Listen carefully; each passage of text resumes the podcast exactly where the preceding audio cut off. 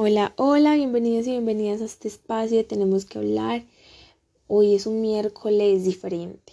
Hoy no vamos a hablar de medio ambiente, de menstruación, de feminismo, de paz. Hoy vamos a hablar sobre nosotros. Hoy les voy a hablar sobre quién soy. Yo, Andrea Romero, antes pensaba que no valían muchas cosas. Creo que todos hacemos planes con el fin de lograr algo importante. Y sí, Muchas veces hay cosas pequeñas que hacemos e impactan a los demás. Nos hemos preguntado cuántas veces cambiamos la forma de pensar de alguien, pero ¿qué es lo que pasa con nosotros? Somos ambiciosos por naturaleza y aquel que diga que no está equivocado. Siempre buscamos algo, tratamos de conseguir eso y más. En lo personal, soy así, nunca me conformo y siempre busco algo nuevo. Aquellos que nos rodean conozcamos o no, tienen un concepto propio de nosotros, a veces negativo y otros positivo. Pero, ¿cuál es nuestro concepto?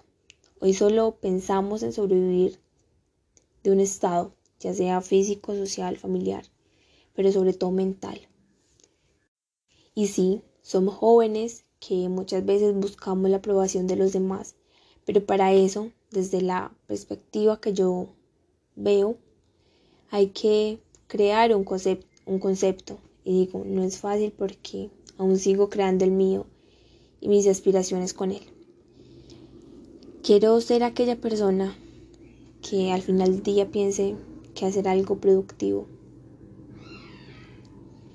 Soy esa persona que busca el bienestar y el balance, aunque a veces no sepa cómo. El vivir es más allá de existir, es más allá de triunfar, más allá de las apariencias sociales y familiares. El vivir es, irónicamente, sentirnos vivos, sentir que el corazón está a mil por hora de felicidad, aceptar esos momentos tristes y los fracasos también, aceptar que la gente no es mucha, no es en muchas ocasiones como esperamos, pero hay otras que son lo máximo es dar ese amor a los demás, quererse, disfrutar cada experiencia y gozar.